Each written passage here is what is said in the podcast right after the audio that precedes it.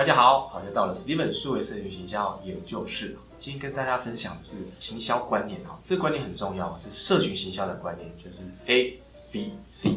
A 就是利用粉丝团来黏人，把人黏住，因为他会喜欢看你的文章嘛，然后他害不释手嘛，他不会退订，他喜欢黏着你看。B 叫拉人进，在社群经营里面，不管 IG、Line、FB，拉人啊有三种方式。第一种投放广告，吸引对的目标族群，对你的诉求有感，点进来参加。投广告的好处是预算可以控制。高或低，而且你可以测试不同的角度，吸引到对的目标族群来。它还有个好处是，它不会有僵尸粉丝，因为假账号不会去点嘛，比较不会哈，所以它会得到真的粉丝。但坏处是呢，他看了一篇广告贴文，选择要不要进来，那个接触点有点短，没有深刻体验到。第二种拉人的方式是办活动。利用一些好玩的活动，可能是测验型的活动、体验的活动，在过程当中有很多流量，大家会进来参加。那这时候邀请他加入粉丝，他的好处是已经跟他体验过了，知道这个平台的认知，玩了这个活动了。这时候再加粉丝比较不突兀，而且已经行销到了，它有扩散的功能，让很多朋友都一起来拉粉丝，拉更多流量进来。但它的坏处是，这样活动要搭配广告，这个 run 起来啊，小则三十万，多则一两百万，它是高的预算，但它是值得的啊。第三个是赠品，那赠品的好处是说有赠品马上办，导粉丝进来，但坏处是说，因为有的人他为了要得奖嘛，他就看了好多账号，增加得奖的几率啊，所以这个是增奖的坏处。所以回到 B 哈，B 拉人啊，利用一些活动、广告、赠品的方式拉人进来，拉人进来用 A 来黏住他，拉人黏人。但 C 也很重要，叫做热度，不只是拉进来来黏住他，而且更喜欢跟这个粉丝团做交流互动，让他按赞。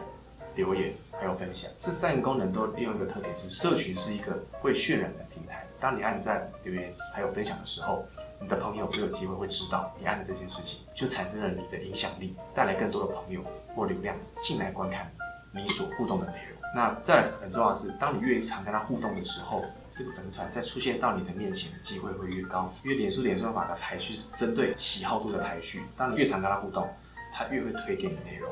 那你越不喜欢这个粉丝团，他就越不会给你内容。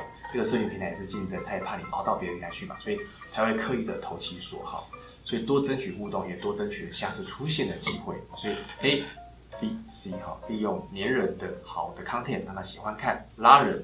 产生正面的循环热度啊，产生更多的深刻的互动啊。我们常常讲操作社群就像交朋友一样，它不怎么扣是交朋友的概念。A 呢，就是你多跟朋友相处，多跟他聊天，说笑话，分享心事，分享一些他喜欢看的内容，投其所好，你朋友才会跟你聊天嘛。B 是拉人，那你要拓展人脉圈，有的人参加辅仁社，去朋友的 KTV 的场合，有的他跑夜店，参加一些。朋友的聚会啦、聚餐啦、多跑团拉人嘛。好，C 热度，那就是一些活动啦，比较深度的活动，跟你的好朋友出国啦，跟你的好朋友饮酒作乐啦，有事没事去海产滩一趟啦，一起去看电影啊。这这 A、B、C 的交朋友过程当中，不一定要特地的卖东西，因为他知道你做哪一行。当你朋友有这个需求的时候，他就想到你，哎，他是我的好朋友，我要买东西一定是跟他买啊。所以最高境界就是交朋友不卖。才是买，那你你不能跟你朋友一相处之后，每天跟他卖东西。你想做社群营销吗？我说你想买保险吗？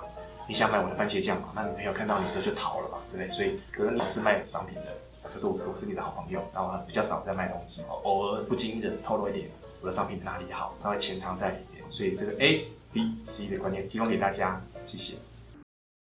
大家好，欢迎收看 Steven 数位社群形销研究室。在操作脸书跟 IG 的部分，是否要同步？第一个是做个选择，其实最核心的关键就是有关于成本，我们的成本是不是足够做两个脸书粉丝团的预算？一般来说应该没有，因为你的社群经营只会集中在一个面向，所以这时候你需要做个选择。怎么判断？给大家一个概念：三十岁是个分水岭，三十岁以前比较年轻的，你经营 IG 是基本上是 OK。但是你的 TA 有三十岁、四十岁、五十岁、六十岁，你有年轻族群的话，你要选择脸书。脸书现在的数字大概一千八百多万人左右使用。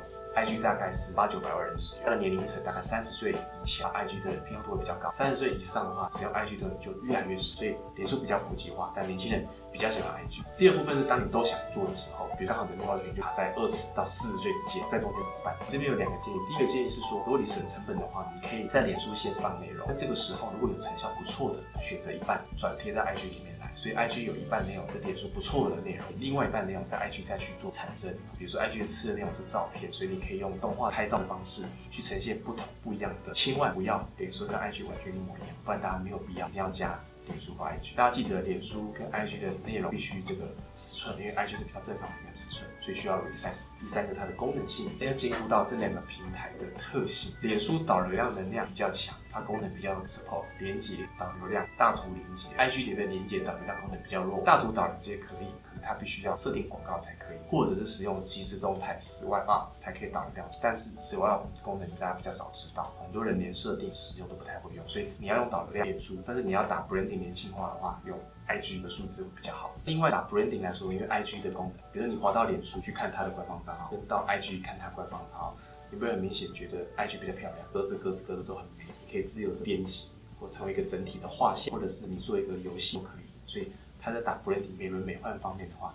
IG 的性能比较好。以上是这个要使用 IG 还是 FB 是否同步几个面向。我们刚刚从第一个使用族群到它的如何节省成本的概念，第三个它的功能性，三点用给大家做参考。谢谢，请大家多给支持，帮我们按赞、留言、订阅，我们将满满的数位社群行销贡献给你哦。